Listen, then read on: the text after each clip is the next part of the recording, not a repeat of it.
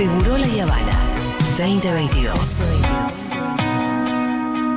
Dejémonos de pensar en impuestos en el día de Y hoy. obviamente hay que poner en caja el sistema previsional porque está quebrado. Tenemos 70 años que seguimos. Nos están haciendo mierda. La gente no puede pagar impuestos, aunque sea para la fortuna. Digo, acá la economía no está para pagar impuestos. La gente se está fundiendo. Pero nosotros tenemos una pasión por el estatismo, por vivir del bolsillo del otro, que hace que esta sociedad se haya vuelto una sociedad de saqueadores y por eso nos estancamos. Como prometí durante toda la campaña, apostar a su capacidad de crecer, a su capacidad de duplicar la producción agropecuaria de este país. Hoy voy a firmar el decreto por el cual la Argentina pasa a tener retención cero a las exportaciones regionales. Otra vez tengo que discutir de economía con vos que no sabés. El Estado Pero presente es un acto violento. Porque vos estás castigando al exitoso porque a vos no te gusta que haya gente. Ah, no, ¿y a quién le cobrás los impuestos? ¿O te crees que caen del cielo los impuestos? El impuesto a los bienes personales no debería existir.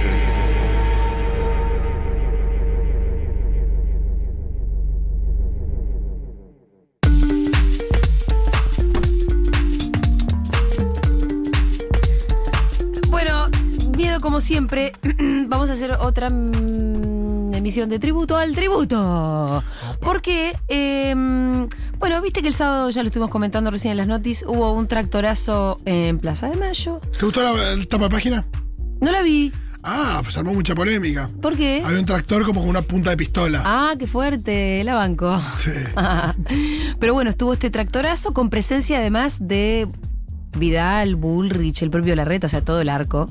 Si es opositor, si es que hay tal cosa como un arco. Y también era para eliminar retenciones. Eh, y otras consignas muy confusas, realmente.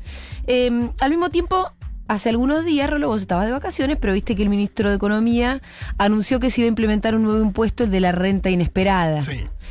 que consiste en una alícuota eh, que se va a cobrar a las empresas que más ganan. Eh, y son las que consiguieron una renta impensada en el contexto de la guerra en Ucrania.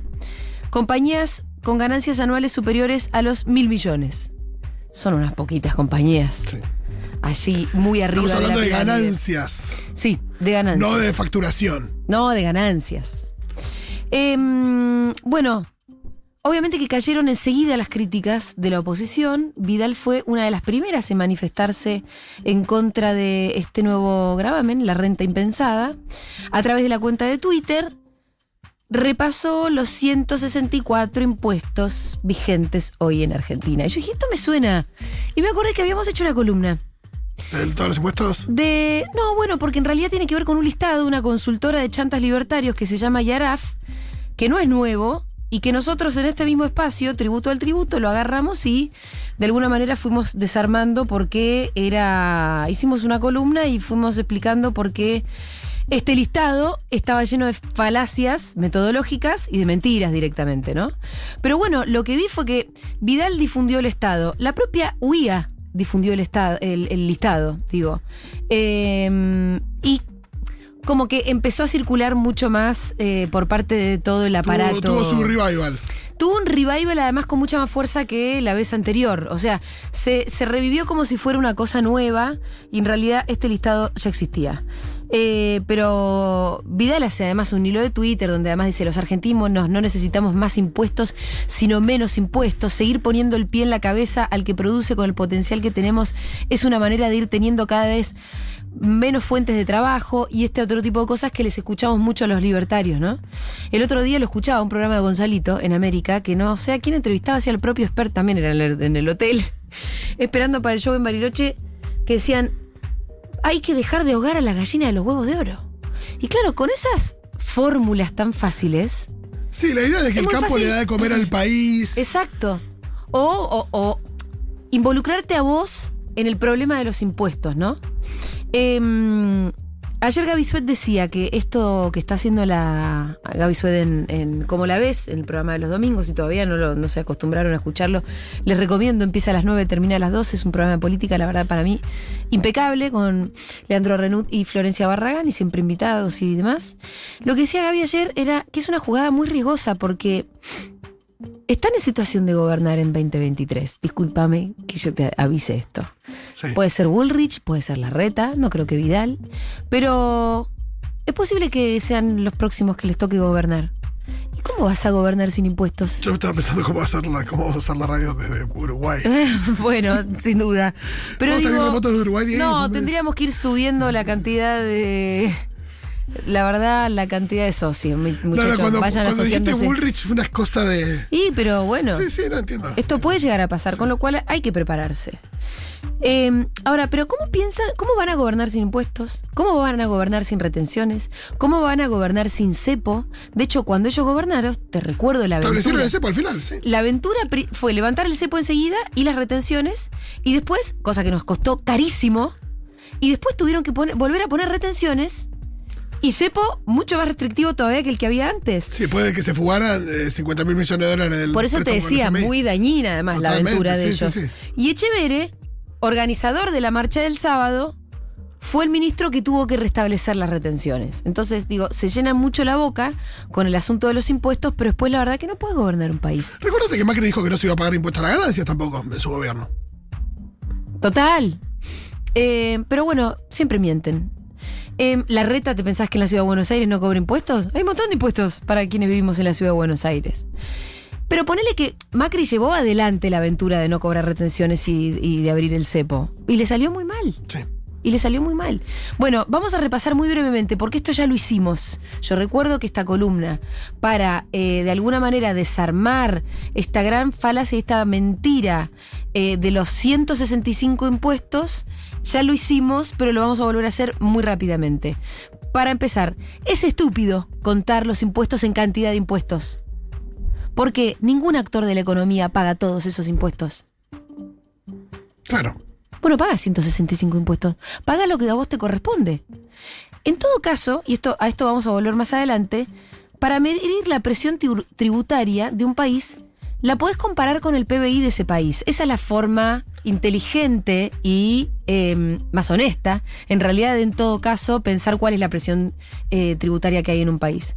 Bueno, lo que hace el listado este es sumar todos los impuestos, los más específicos, como por ejemplo el impuesto al cigarrillo, además sin contar que lo que se recauda del impuesto al ¿Para qué cigarrillo sirve? después sirve para fomentar esa propia industria. Bueno, y además esto esconde un pro- obviamente eh, la idea de que menos impuestos, eh, es decir, pocos tipos de impuestos haría que esto eh, sea más eficiente, en realidad la verdad es que haría que los impuestos fueran más generales. Claro, y cuando vos tenés tu impuesto. eh, ¿Cuál es el más general de todos? El, El IVA. IVA.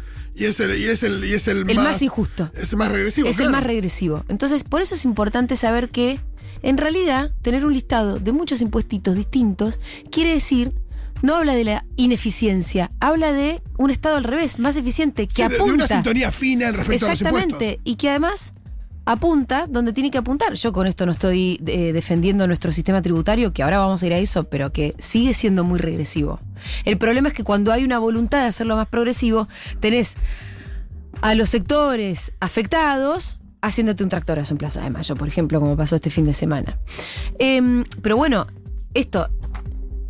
Hay muchos, en este listado, como te decía, se cuentan los impuestos provinciales. Se cuentan los impuestos municipales. Pero no como, se cuentan como los de cada, Sí. ¿entendés? Se cuentan también los municipales específicos, por ejemplo, no sé, como en este listado se cuenta la tasa que cobra el municipio X por el uso del vertedero X de ese municipio X Ah, sí, claro. que son cuestiones muy específicas. Y además, se cuentan como impuestos lo que en realidad son tasas. Hay una sutil diferencia. Em, porque las tasas suelen tener una retribución. La tasa a... Alumbrado, barrido y limpieza. Exactamente. Bueno, el 65... No, no es por la, no es por el desarrollo de una actividad o por la compra de un bien o qué sé yo, sino que tiene que ver con eh, una prestación Sí, concreta Hay una prestación concreta que a vos se te va a devolver por eso que vos estás y que a la pagando. persona que, y que, y que se le cobra solamente a las personas a Sí. las que se le entrega esa prestación. Bueno, mira, el 65% de los eh, conceptos incluidos en este listado no son impuestos, sino tasas, contribuciones, derechos, fondos, cánones y otras formas de cobro que tiene el Estado. Que por lo general a todos se lo, son tributos en general, ¿no? Pero no son exactamente impuestos. Eh, y como decíamos hace un ratito, suelen tener asociada una contraprestación. Por ejemplo, el listado en cuestión se enumera la tasa por servicios especiales de limpieza e higiene, la tasa por habilitación de comercio e industria, la tasa por inspección de seguridad e higiene o la tasa por alumbrado público. Em, se incorporan además las contribuciones que también tienen como contraparte servicios y no impuestos. Por ejemplo, contribución que incide sobre el uso de playas y riberas. Contribución por servicios culturales, que son muy específicas de determinadas poblaciones en determinadas zonas que reciben, como decíamos hace un ratito, una contraprestación. En el listado además se realiza una operación muy común por parte de la mirada liberal argentina incorporar a los aportes que realizan los y las trabajadores al sistema de seguridad social y también las contribuciones patronales como parte de la carga tributaria cuando se trata de en realidad una financiación del sistema de seguridad social. Si no es un impuesto tus aportes. No. No son impuestos. Están financiando todo el sistema de seguridad social. Que bueno, es algo que nuestro país tiene y no todos los países tienen, pero que es un sistema solidario que hace que hoy vos puedes tener jubilados. Y que esos jubilados los sostienen quienes, quienes estamos en actividad en este presente. Y que además te garantiza que cuando vos te jubiles, quienes estén en actividad en ese momento van a sostener tu jubilación. Eh, bueno, y después dice que también en el listado se duplican incluso algunos conceptos. Dice que ganancias aparece dos veces, como ganancias a las sociedades y como ganancias a las personas físicas, cuando en realidad la ley de impuesto a las ganancias es uno solo y tiene cuatro categorías. Bueno, en toda esta confusión, esta confusión quiero decir, de este listado que estuvo em, que, estuvo poniendo Vidal y también la UI y los medios hegemónicos, ocultan cosas importantes. Tiene el objetivo de una, de una manipulación en realidad. Em, ¿Qué cosa? Primero, que las verdaderas fuentes de financiamiento se concentran en un puñado de tributos. Eso el informe no lo dice. El informe te hace un listado estúpido que te dice, son 165. Pará. ¿Y cuánto representa el IVA en la torta? ¿Y cuánto representa el impuesto a las ganancias en la torta? Yo lo quiero saber eso. No, y, a quién afecta cada uno de esos impuestos. Bueno, claro. En qué medida, qué porcentaje de la población paga cada uno y cuál, y de tener que sacar alguno, cuál sería el mejor para sacar. No sé si son las retenciones. Bueno, mira, el IVA explica el 37% de los impuestos. El impuesto a las ganancias, el 27%. El impuesto a los débitos y créditos, el 8,5%. Combustibles, 4%. Recursos aduaneros, eh, el 15%. ¿Esto qué quiere decir? Que tenemos un sistema regresivo todavía. Em, sí, sí, porque el IVA es el que... El, el, IVA explica la mayor parte de la recaudación y es el impuesto más regresivo de todos. Sí, yo creo que también debería haber una sintonía fina respecto de qué productos pagan IVA y cuáles no. La joda al mismo tiempo es que si vos hoy eliminás el IVA a determinados productos... Sí eh, también como vemos que se comportan quienes venden los productos. Lo pasan a precios. Lo pasan a precios, entonces automáticamente el que gana no, es, no es el Estado y, la, y, las, eh, la caja pública, sino... Está claro que el IVA... Las arcas públicas, sino... El, está claro que el IVA es fácil de captar para el Estado, que representa mucho y que esto el IVA no lo quiere poner en discusión el Estado. No, no, yo, lo, decía respecto de como, como sucede, que, hay productos que pagan menos. Que pagan menos de IVA, sí. Pero hay alimentos que deberían, quizás de primera necesidad, que no deberían pagar. Para, evidentemente, se, también para eso se desarrollan los planes y de nuevo hay las tarjetas y demás, como para que, las personas que necesitan acceder a eso y no tienen con qué, puedan acceder sin que por eso se, se saquen impuestos. Em, en fin, lo que sabemos para retomar es que nuestro sistema es regresivo y que lo que de verdad hay que discutir es eso, es quiénes pagan y cuánto. Y en todo caso, si vos querés decir que en nuestro país hay eh, una carga tributaria muy densa, lo que se hace en realidad es ver cuánto del PBI representa la presión tributaria. Ah, ¿y ahí cómo estamos? Y ahí estamos, es interesante, hay un ranking de la OCDE que entre 110 países del mundo, Argentina está en el puesto 39 con una presión impositiva del 29% de su PBI. Y es interesante porque si vos te fijas, los países más cuanto más desarrollado el país, este porcentaje sube. Cuanto menos desarrollado el país, este porcentaje baja. En África, este porcentaje es muy bajito. En América Latina, más o menos bajito. En Francia, ¿sabes cuánto es ¿Cuánto representa la presión tributaria? El 45% del PBI. Sí, imagino que también eh, no solo el tema de de mm, el nivel de desarrollo de los países, sino también el nivel de distribución. Bueno, ahí ya estamos entrando en otros temas, ¿no? Que si, si por ahí pones la lupa, sería interesante ver eh, cuánto... En los países más igualitarios. Eh, en Italia el 42%, en España el 35%, por ponerte algunos ejemplos, pero son los países desarrollados y en promedio, te- te- yo te tiré Francia, que es bastante zarpado, pero en promedio es- eh, estos países desarrollados em, cobran un 33%. Poco más que Argentina, en promedio de los países desarrollados. Exactamente. Eh, el promedio de América Latina es un poco más bajo, pero mira, Argentina tiene menor carga tributaria que países como Brasil, que tiene el 33%, y Uruguay, que tiene el 29%. Son países gobernados por la derecha hoy. Y a los que no creo que estén planificando sacar impuestos. Sí, sí, sí. Em, pero bueno, obviamente que la pregunta que acá nos hacemos y que nos vamos a seguir haciendo es, ¿a quién le cobras y cuánto? Como decíamos, en Argentina el IVA representa demasiado, eh, es el impuesto con más peso, el impuesto a las ganancias representa demasiado poco, 23%, y em, esto, si lo comparamos con otros países, como veníamos comparando, em, el IVA en el promedio de los países de la OCDE representa el 20%, Mucho menos que acá. mucho menos. Y ganancias el 33%. Mucho más. Ahora, cuando hablamos de la OCDE estamos hablando de una, un conjunto de los países más desarrollados. Pero bueno, para que veas, hay algo que es muy cierto. Cuanto menos desarrollado el país, eh, menos impuestos cobra y menos y más representa los impuestos generales como el IVA, que son los más regresivos.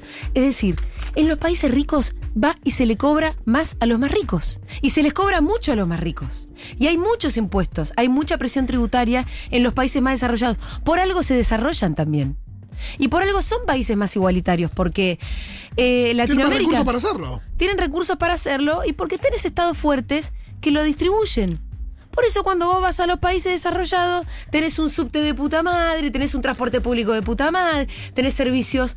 eh, Sí, lo que no pasa en esos países es que quienes se ven afectados por los impuestos, eh, va, no sé, por ahí sí, pero digo, la idea de que acá hay dos, tres medios eh, importantes y que quienes se ven afectados por esos impuestos controlan un poco Bueno. lo que sucede en esos medios y en gran medida eh, afectan a, a la, a la opinión pública, eh, se generan las cosas que se generan acá. Es cierto que es difícil cambiar las cosas, ¿no? Sobre todo cuando las élites están muy mal criadas y muy mal acostumbradas desde de la constitución de nuestra patria. Em, pero bueno, también la pregunta es, cuando están proponiendo bajar impuestos, ¿cómo proponen? ¿Qué- qué- dó- ¿Por dónde van a recortar? Un Estado, cuando, cuando alguien propone cobrar menos impuestos, cuando alguien que además se propone para conducir los destinos del país, yo quisiera que por lo menos me explique por dónde piensa recortar. Em, lo que ellos dicen una y otra vez es que están aplastando a la gallina los huevos de oro, que hay que dejar crecer a las industrias. Eso es creer en la teoría del derrame. La verdad que ya no nos pueden seguir mintiendo con eso. Y porque además lo que estamos viendo ahora, hoy, es que la economía está creciendo en nuestro país, pero no se está distribuyendo. Entonces, Cobrar impuestos y los estados fuertes son la garantía de que haya redistribución, porque si no, evidentemente, como lo dijo Cristina hace algún tiempito, la economía puede crecer, pero que no se la queden los más vivos. Me- realmente me gustaría Me hay una, hay una cuestión clave en la comunicación ahí también, evidentemente, digo, eh, y, en, y en esta batalla cultural respecto Sí. de, de lo que piensa la gente de los impuestos. La- a, a nadie le gusta pagar impuestos, Sí. a la gente común tampoco.